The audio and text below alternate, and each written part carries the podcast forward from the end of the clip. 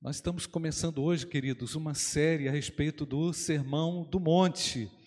É um sermão inspirador, é um sermão que tem a ver comigo, com você, tem algo poderoso no Sermão do Monte que nos move na direção da humildade, nos move também na direção da simplicidade e nos move também ao retorno àquilo que é básico e fundamental na vida cristã. E meus irmãos, nós erramos no básico, nós fracassamos porque nos esquecemos das coisas básicas. Muitas vezes não vencemos porque não conseguimos alcançar aquela dimensão mínima.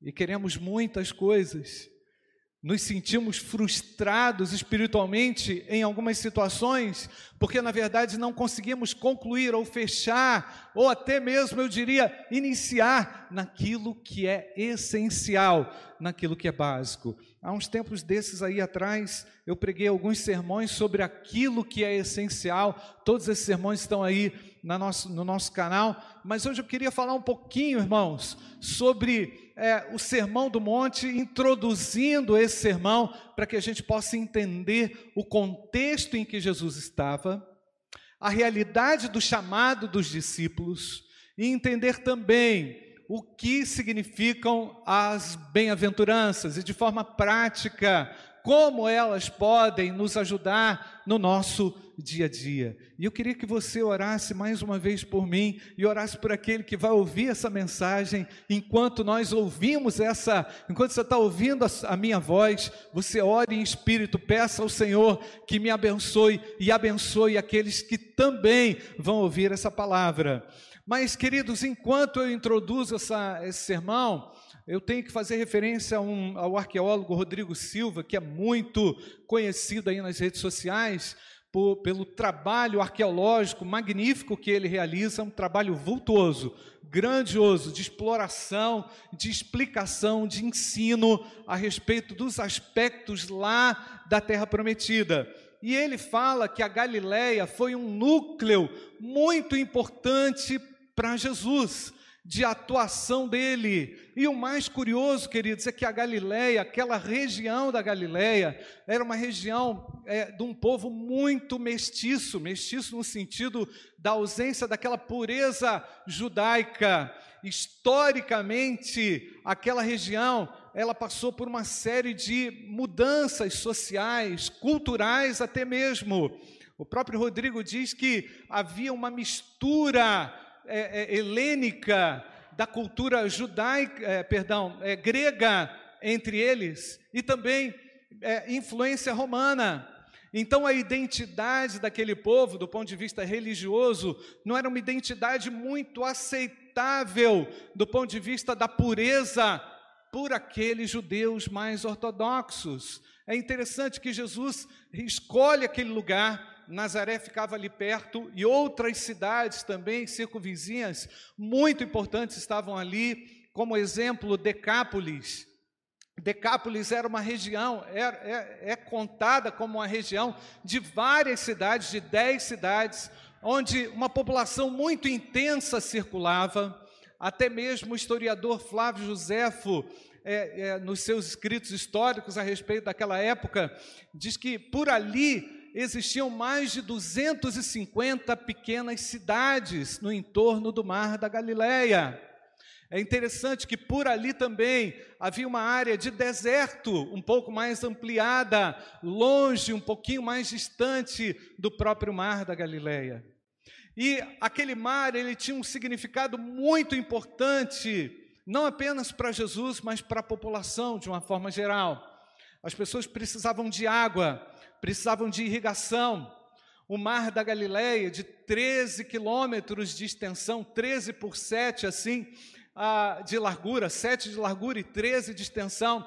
Portanto, é, Jesus se utilizava para chegar do outro lado, muitas vezes o Evangelho fala do outro lado, utilizando aquele, a, a, aquele o mar, não é? como uma espécie de traje, trajetória mais próxima para chegar a outros lugares.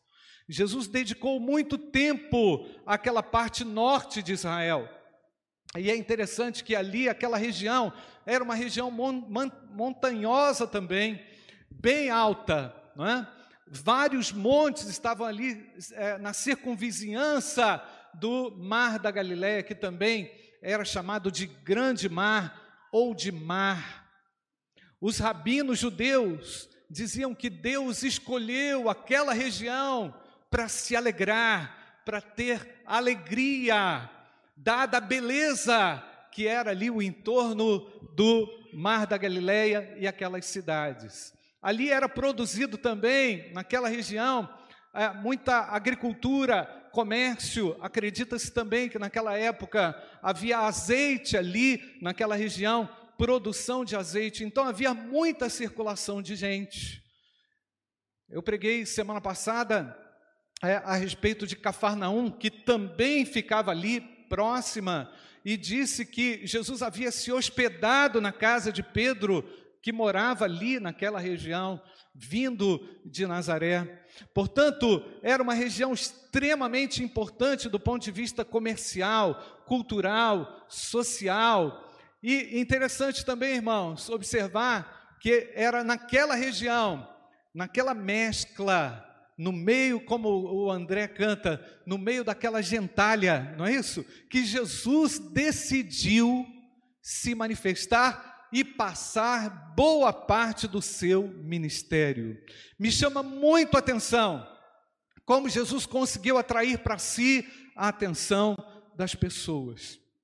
Jesus quis manifestar de fato a sua graça nas multidões. Vamos pensar hoje, gente, nas multidões que estão sem direção. Vamos pensar hoje na, nos, nos conglomerados aí das nossas cidades que estão completamente perdidos. E me parece que está assim agora, não é? As pessoas estão todas aglomeradas nos bares, todas aglomeradas no, na, nas suas aglomerações, buscando através dos relacionamentos socializar, e é muito importante socializar, e a gente está fazendo isso com muito cuidado aqui, amém, amados? Mas as multidões inspiraram Jesus por causa do sentimento que ele teve por elas, do amor que ele teve por elas. Jesus teve uma compaixão profunda das multidões. Elas eram como, na visão dele, na percepção de Jesus, como ovelhas desgarradas que precisavam do cuidado de Jesus. Jesus, quando olha as multidões, ainda hoje, olha com atenção. Sabe por quê, irmãos? Porque Jesus tem resposta para as perguntas das multidões. O Senhor, o Senhor ama quando a igreja se reúne. A igreja não é a multidão, tá, irmãos? A igreja é a reunião dos remidos. Amém, amados? A igreja é a reunião dos remidos. E agora é muito curioso pensar nisso, gente. Que Jesus já tinha chamado os seus discípulos. Os seus discípulos estavam ali também, infiltrados nas multidões. Jesus quis mostrar para os seus discípulos que eles teriam atenção especial, mas que eles também deveriam estar infiltrados nas multidões, assim como nós estamos, amém ou não, irmãos? Usando máscara ou não, nós estamos envolvidos com pessoas, com núcleos que precisam da atenção de Jesus Cristo, Filho de Deus. Então eu quero logo pensar aqui com você que onde você estiver, onde houver um remido, há uma oportunidade de consolo, amém, amados? Porque carregamos conosco a poderosa mensagem de reconciliação, carregamos conosco a mensagem do Cristo que vive e reina e quer salvar eternamente. Você é feliz por isso ou não, queridos? Portanto, irmãos, Jesus tinha uma mensagem também revolucionária. Talvez naquela região a mensagem revolucionária teria sido bem aceita, porque afinal aquele povo era um povo rejeitado. Aquele povo, pelo fato de ter sido mesclado não é, socialmente, politicamente também, porque aconteceu ali um episódio na época de Herodes, onde Herodes fez com que vários judeus passassem a habitar aquela região. E nós sabemos que naquela, naquela área é, havia uma possivelmente, queridos, possivelmente, uma maior aceitação à mensagem do Salvador. E o Senhor ama aglomerações. E o povo de Deus, irmãos, ele cuida das aglomerações, mas ele precisa estar infiltrado no mundo para anunciar ao mundo a graça salvadora. A importância teológica desse sermão, muito importante, gente. É um marco, é um marco teológico definidor de Jesus, esse sermão. Nesse sermão nós encontramos o valor do outro, nesse sermão nós encontramos também o valor da ação do Espírito Santo na nossa vida, porque afinal de contas, sem o fruto do Espírito, nós não damos conta. Nesse sermão nós aprendemos a respeito do amor, como o amor é essencial, fundamental na nossa vida, na nossa história, nos nossos relacionamentos familiares. Eu tenho certeza que eu e você somos desafiados diariamente a amar alguém, dentro do nosso lar, no nosso trabalho, alguém que talvez não combine nem um pouco com você, ou alguém que te persiga, ou alguém que quer derrubar você, e nós precisamos desenvolver esse amor. Então, do ponto de vista teológico, prático, o Sermão do Monte é uma aula que todos nós precisamos aprender, ler, ouvir, nos dedicar de forma intensa. O Sermão do Monte é um desafio, queridos. Eu tenho lido a respeito do Sermão do Monte, e eu tenho é, lido esses estudos do Sermão do Monte do Martin Lloyd Jones, um livro que ele escreveu, uma coletânea de sermões que ele escreveu na década de 50. E em 1959, o Martin Lloyd Jones diz que na Inglaterra, país onde ele foi pastor também por muitos anos, a Inglaterra vivia uma superficialidade. A igreja na Inglaterra vivia uma superficialidade. Então, movido pelo próprio Espírito Santo, Lloyd Jones pregou uma série de sermões na sua igreja para o, para o povo inglês a respeito do valor daquilo que é essencial. Você já percebeu que isso pode ter uma conexão com a gente? Cristianismo não combina com superficialidade. Cristianismo não combina com amenidades. Nós, ou nós vivemos intensamente, ou nós vivemos intensamente, amém, irmãos? Ou nós somos dirigidos e conduzidos pelo Espírito Santo de Deus, ou nós não vamos dar conta. Quantos não conseguiram alcançar essa dimensão espiritual da vida cristã e ficaram pelo caminho? Ou então, quantos que não conseguiram alcançar essa dimensão espiritual da vida cristã e estão trafegando todos os dias na carne? Estão dando respostas aos, aos problemas da vida pelas habilidades e pelas aptidões naturais? Não. Deus tem respostas espirituais e o Sermão do Monte é uma forma, especialmente agora, como nós iremos falar, irmãos, nas bem-aventuranças, é uma forma muito prática da gente demonstrar a graça e o amor de Deus.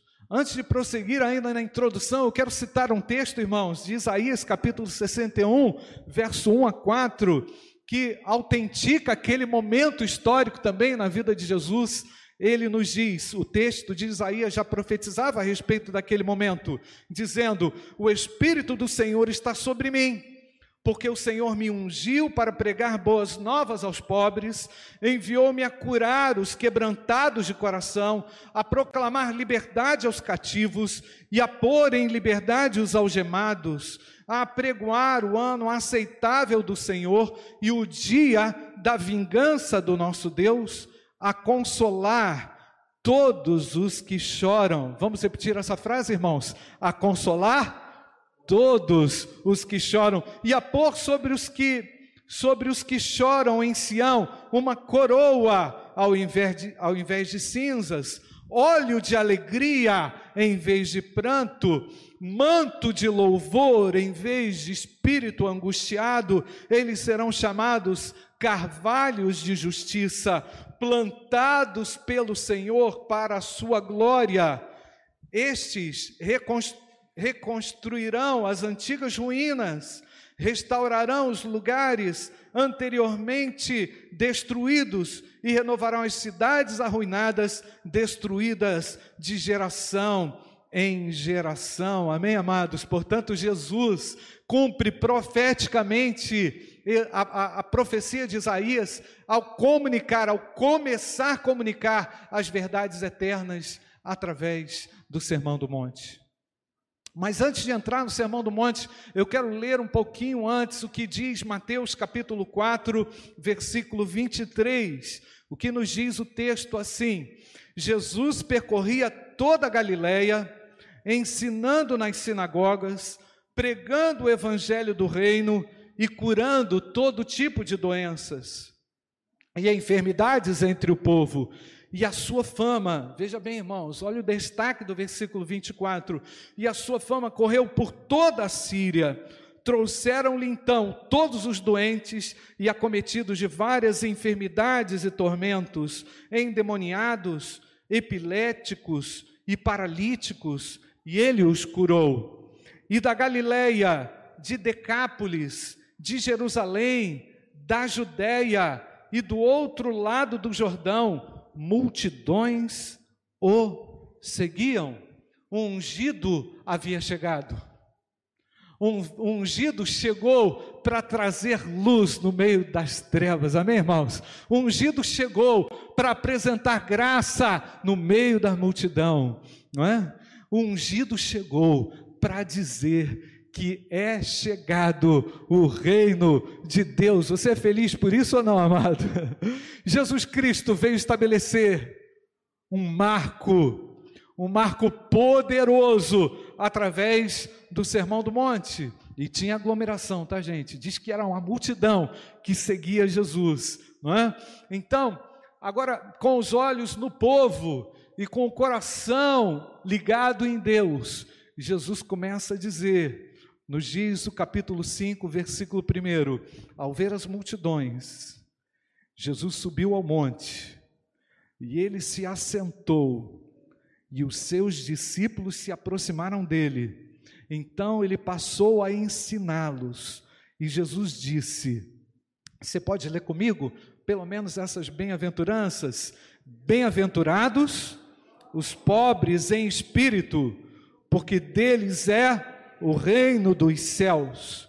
Bem-aventurados os que choram, porque serão consolados.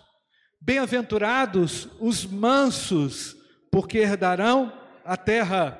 Bem-aventurados os que têm fome e sede de justiça, porque serão o que, gente? Saciados. Bem-aventurados os misericordiosos, porque alcançarão o que, gente? Misericórdia. Bem-aventurados os limpos de coração, por que, gente? Porque verão a Deus. Versículo 9: Bem-aventurados os perseguidos por causa da justiça, por que, gente? Porque deles é o reino dos céus. Bem-aventurados são vocês quando por minha causa os insultarem e os perseguirem e mentindo disserem todo mal contra vocês. Versículo 12. Alegrem-se. Você pode é, repetir comigo essa palavra, irmãos?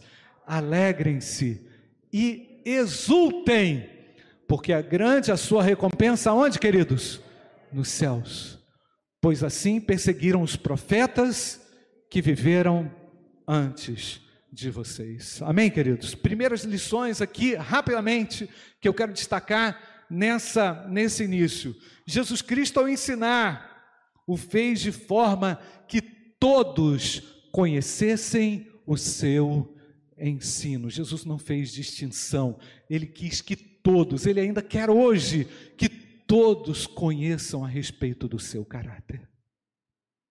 O mundo que chora, o mundo desconsolado, o mundo aflito, o mundo cansado, o mundo entediado, o mundo confinado, precisa conhecer a mensagem de Jesus. Amém, queridos? Eu posso comunicá-la. Você pode comunicá-la. Jesus, de forma alguma, ocultou a mensagem de Deus, ele não foi exclusivista, ele quis ser o mais abrangente possível.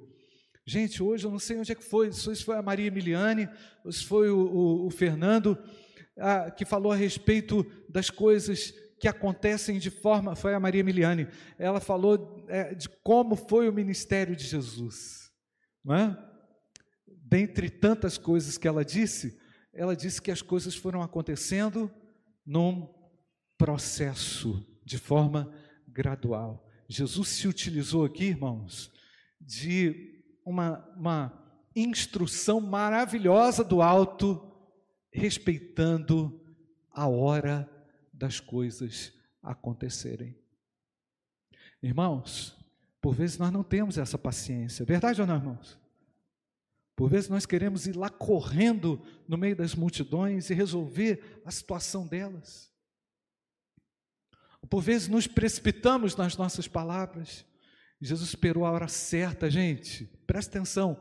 Jesus esperou a hora certa e de forma mais abrangente ele alcançou as multidões. Glórias a Deus, amém, irmãos? A gente precisa aprender com o Senhor a respeito dos tempos, das estações, da hora certa de fazer as coisas, das nossas precipitações, nossos erros, nossas falhas. Por vezes, meu amado, uma palavra mal falada a alguém pode ser até mesmo é, carregada de um sentido maravilhoso, como é o Evangelho. Você pode voltar para casa sem um bom resultado. Pensa nos amigos de Jó. Não foi isso que a gente aprendeu aqui, gente, na aula? Pensa nos conselhos que os amigos de Jó deram, palavras bíblicas, entre aspas, vindas do Senhor, mas extremamente atravessadas a alguém. Portanto, meus amados, vemos que daquele, naquela perspectiva, aquele momento, era o momento do evangelho ser anunciado a aquelas multidões, não é? Jesus Cristo tem muito a me ensinar, tem muito a nos ensinar através do Sermão do Monte. Segunda lição imediata aqui do Sermão do Monte. Os discípulos também perceberam que Jesus não ficaria limitado a eles, nem eles limitado a Jesus.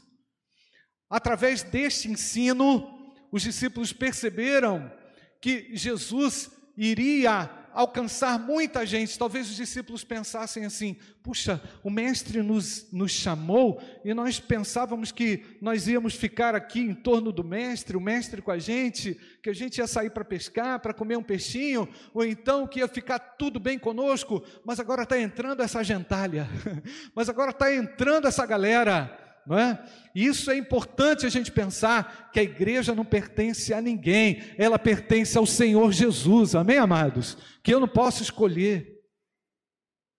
Quando Deus escolhe, é Ele que define.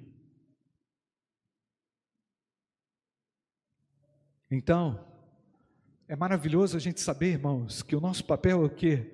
Semear e é o Espírito Santo de Deus quem vai fazer essa maravilhosa obra, né, irmãos? Basta a gente sair o quê? Da nossa acomodação, basta a gente sair das nossas conveniências, basta a gente deixar de lado algumas coisas que são inúteis na nossa história e na nossa vida. Quando você fizer isso, você vai começar a ver Deus agindo de uma maneira muito dinâmica na sua semeadura. Porque todos nós estamos aqui como discípulos para semear e para fazer novos discípulos, amém, amados? Para a gente reconciliar, em nome de Jesus, novas pessoas a Deus. Nós não podemos nos esquecer disso, não é, amados? A sua misericórdia. E Ele tem usado você, amém ou não, querido? Deus quer usar você. Meu amado, e eu sei que aquele povo da Galiléia vivia aquela treva, aquela escuridão. Então Jesus ele chega naquele lugar, uma mensagem poderosa, cativando aqueles corações, trazendo na verdade uma revolução, uma mensagem revolucionária e ainda desafiadora para mim e para você. Lemos aqui as bem-aventuranças. Vou ler de novo, irmãos. Quero enfatizar isso. Bem-aventurados os pobres em espírito, porque deles é o reino dos céus. Bem-aventurados os que choram, porque serão consolados. Bem-aventurados os mansos, porque herdarão a terra. Bem-aventurados os que têm fome e sede de justiça, porque serão saciados. Bem-aventurados os misericordiosos, porque alcançarão misericórdia. Bem-aventurados os limpos de coração, porque verão a Deus. Bem-aventurados os pacificadores, porque serão chamados filhos de Deus. Bem-aventurados bem-aventurados os perseguidos por causa da justiça, porque deles é o reino dos céus. Bem-aventurados são vocês, quando por minha causa os insultarem e os perseguirem, e mentindo disserem todo mal contra vocês.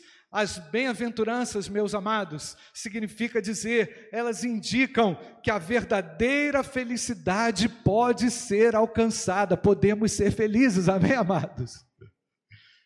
Que quer dizer bem-aventurado, irmãos? Mais do que feliz. Agora é interessante, irmãos. A felicidade que Jesus propõe, ela é alcançada através da mansidão. A felicidade proposta por Jesus é alcançada através da humildade. A felicidade proposta por Jesus, a, a, a, esse elemento bem-aventurado é alcançado na vida do cristão quando ele encontra paz com Deus, quando ele tem perfeita certeza de que o Senhor está trabalhando a sua santidade, que o Senhor está revolucionando o seu caráter, e muitas vezes, meu amado, o Senhor faz assim, ele moe você para que você compreenda exatamente a dimensão espiritual verdadeira de todos esses todas essas virtudes. Naturalmente, nós não temos nenhuma dessas virtudes. Nós não nascemos humildes, nós não nascemos sensatos, nós não nascemos em paz, nós não nascemos repletos da justiça, nós carecemos dessas virtudes e só o Senhor é capaz de colocar isso em nós, amém, amados? Por minha parte, eu não tenho, eu não tenho contentamento naturalmente, eu não tenho contentamento nessas coisas. Aliás, o mundo não valoriza a humildade. O mundo não valoriza a paz. O mundo não valoriza nenhum desses elementos que são espirituais. Quantas pessoas com as quais você convive, eu convivo, que não têm habilidades na humildade, que não consegue entender o valor da humildade. Você tenta explicar, mas não, não é uma questão de entendimento, é uma questão de natureza. Portanto, o Sermão do Monte, meus amados, tem muito a ver com o salvo, tem muito a ver comigo, com o cristão, com você. Eu sou desafiado a encontrar a verdadeira felicidade e alegria nas virtudes que são espirituais, não nas que são naturais. A felicidade, de acordo com o Sermão do Monte, é apresentada no final de uma ação, depois de uma atitude, não é? Ou seja, bem-aventurados que choram. Então a alegria virá depois do choro. Percebeu, gente? Ela é alcançada numa dimensão depois da atitude, depois da ação.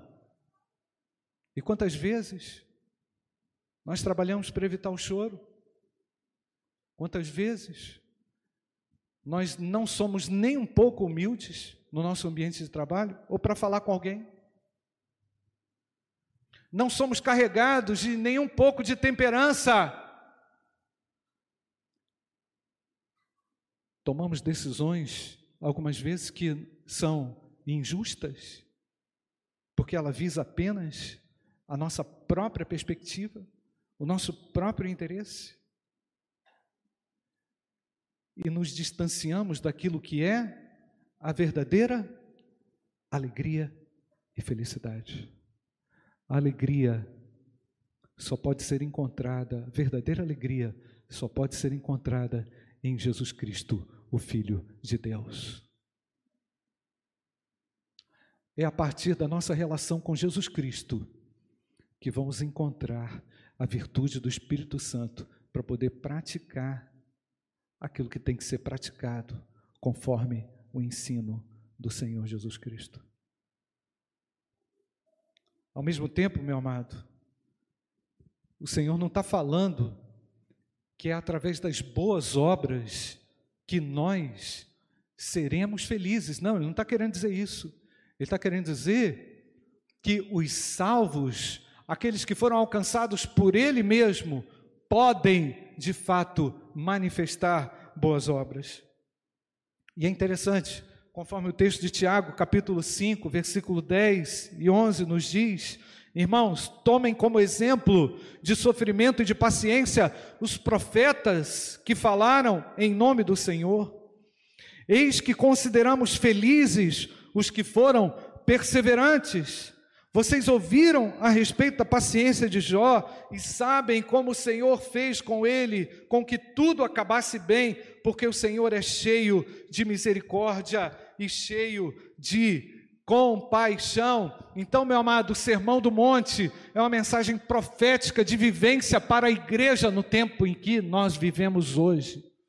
Segundo lugar, as bem-aventuranças, as bem-aventuranças ensinadas por Cristo mostram também que essa perfeita felicidade é garantida no último estágio da nossa redenção. Temos a redenção agora, pois somos salvos da condenação do pecado. Amém, amados? Aquele que confessa a Jesus e se arrepende do seu pecado é perdoado, portanto, estamos no primeiro estágio da nossa, alguns estão no primeiro estágio da redenção. O segundo estágio da redenção é a santificação. Portanto, o Sermão do Monte tem a ver com esse processo de conversão e santificação. E o terceiro estágio da redenção é aquele quando nós estaremos com o Pai na eternidade, com o nosso corpo glorificado, livre da presença do pecado. Você crê nisso ou não, amado? Somos salvos da condenação eterna, estamos sendo salvos da influência do pecado e seremos salvos completamente da presença do pecado. Portanto, meus amados, vamos lutar até o último dia das nossas vidas contra o mal, contra o pecado, contra aquilo que nos aflige, mas a nossa recompensa não está nessa terra. Vimos isso de uma forma bem clara hoje, meus amados. O Fernando aqui ensinando a respeito de Jó, falou das aflições, citou até algumas exceções de pessoas que fugiram à regra da lei da semeadura. Por que isso? porque Jesus quis introduzir o ensino que perpassasse toda a terra, toda, toda temporalidade e atravessasse os tempos e pudesse oferecer esperança para a sua igreja, para mim e para você. Eu tenho esperança na eternidade. Glória a Deus, amém, igreja? Então, meus amados, nós podemos olhar para o Sermão do Monte nessa perspectiva, quando o salvo estiver diante do Pai, recebendo todo o consolo, toda a recompensa ali diante do Pai, quando não teremos mais choro, onde não teremos mais aflições, onde não teremos mais limitações, onde não teremos mais pandemia, onde não teremos mais restrições, não teremos que usar máscara, não teremos que ouvir sermão. Mas enquanto aqui estivermos, meus amados, precisamos sim da graça bendita do nosso Senhor. Nós sabemos que lá está o meu tesouro. É naquele lugar onde não há choro, onde todos nós vamos poder cantar juntos hinos de louvor ao Senhor. Amém, queridos?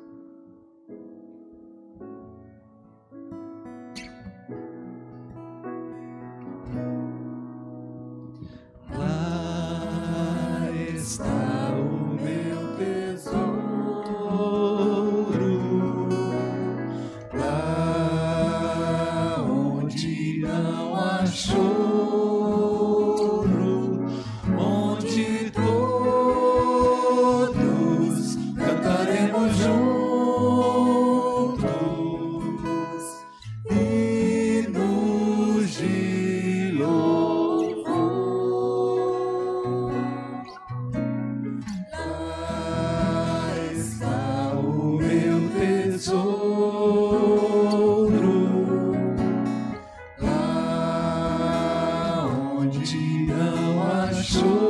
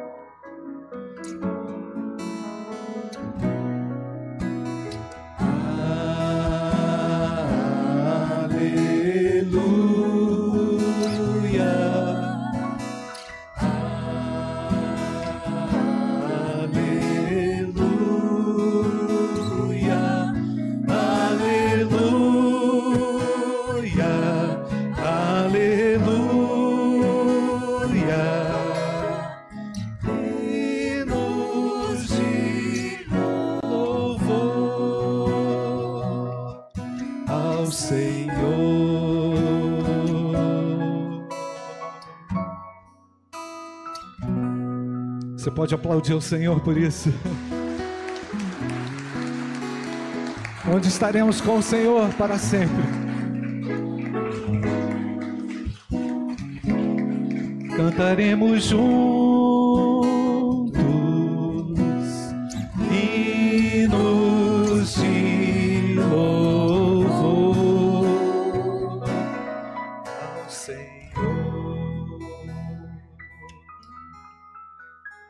Mateus 5,12: Alegrem-se e exultem, porque é grande a sua recompensa nos céus. Pois assim perseguiram os profetas que viveram antes de vocês. Você pode ler, pode ler comigo de novo? Alegrem-se e exultem, porque é grande. Pois assim perseguiram os profetas que viveram antes de vocês. Terceiro lugar, as bem-aventuranças ensinam que a finalidade da ação tem como foco o bem do outro e não o meu. Percebeu? A finalidade da ação é o bem do outro. Então o Sermão do Monte ele mostra para mim o seguinte, gente, que há uma necessidade de transformação na nossa vida e a partir dessa transformação, eu reflito luz na vida do outro. E tudo vai desembocar onde, irmãos? Na eternidade. Porque lá o Senhor vai atribuir os galardões de acordo com a soberana vontade dEle. Martin Lloyd Jones, aqui eu estou na conclusão, no livro dele, ele diz o seguinte: que a igreja na Inglaterra, citei isso aqui, vivia uma grande superficialidade em sua época. Eu creio que, meus amados, algo muito semelhante pode estar acontecendo por aí. Aqui não.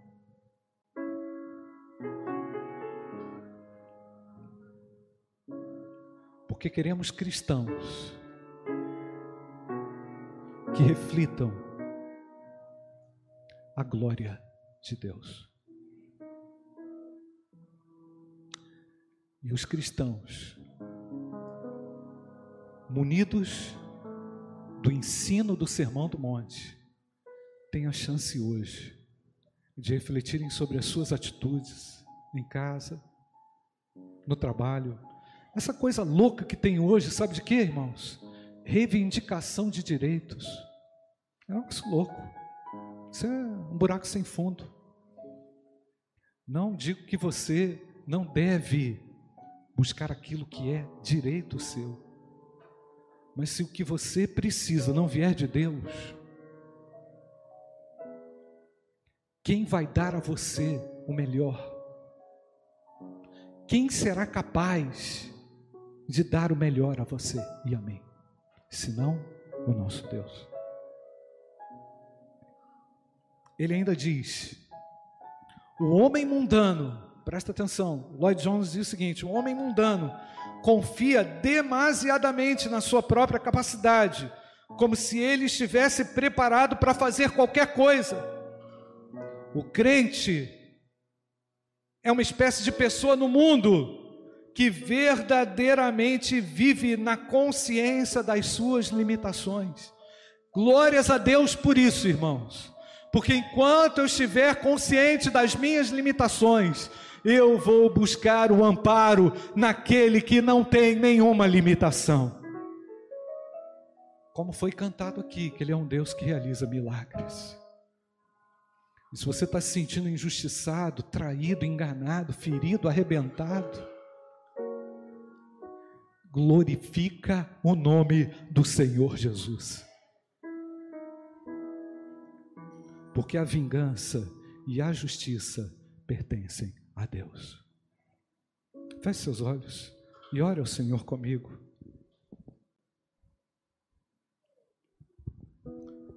De repente você está aí todo infeliz, achando que é a pandemia que acabou com a sua vida, que acabou com a sua vontade de usar roupa nova. Vaidade. Eu quero falar com você que está triste aí porque de repente não encontra em Deus a alegria. Você precisa conhecer Jesus Cristo. Você precisa conhecer a mensagem do Salvador. Ele dá vida eterna a você mediante arrependimento e fé. Você que é alguém que está aí todo destruído porque achou que a pandemia acabou com o seu sonho. Você precisa conhecer o que é sonho, meu querido. Sonho é andar com Deus, viver com o Senhor. Você precisa aprender o que é viver, conhecendo a Jesus Cristo, Filho de Deus que pacientemente continue insistindo com você no seu primeiro sermão, para que você o conheça e viva o Evangelho.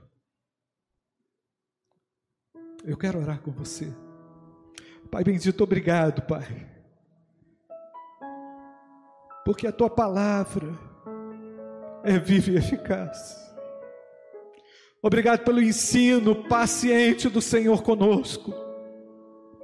Precisamos retomar, retomar, ó Deus, o sentido, os valores essenciais da nossa caminhada, o amor, a esperança. Precisamos retomar a necessidade urgente de fazer discípulos. Ó Deus, obrigado porque o Senhor nos tem chamado nos tem chamado para andar na multidão dos perdidos. E aqui estamos nós, Pai, como igreja. Eu me coloco à tua disposição, a tua igreja se coloca à tua disposição. Venha nos usar, venha nos abençoar, venha nos ensinar, Pai, com essas santas e poderosas palavras, Senhor. Pelo poder do Espírito Santo de Deus, queremos vivê-las Queremos, na autoridade de Jesus, te suplicar misericórdia, graça e perdão, Senhor. Venha ao nosso encontro, Pai, revolucionar a nossa história, revolucionar a nossa vida. Nos sentimos desafiados pelo Espírito Santo às mudanças profundas, a sair da superficialidade e a entrar na dimensão espiritual. Nós oramos em nome de Jesus. Amém.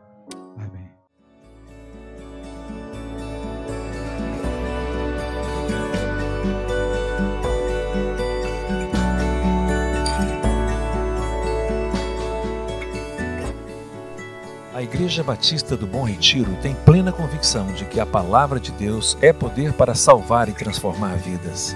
Nosso desejo é que essa mensagem tenha alcançado seu coração Para saber mais sobre quem somos e em quem acreditamos, acesse ibbrpatinga.com.br.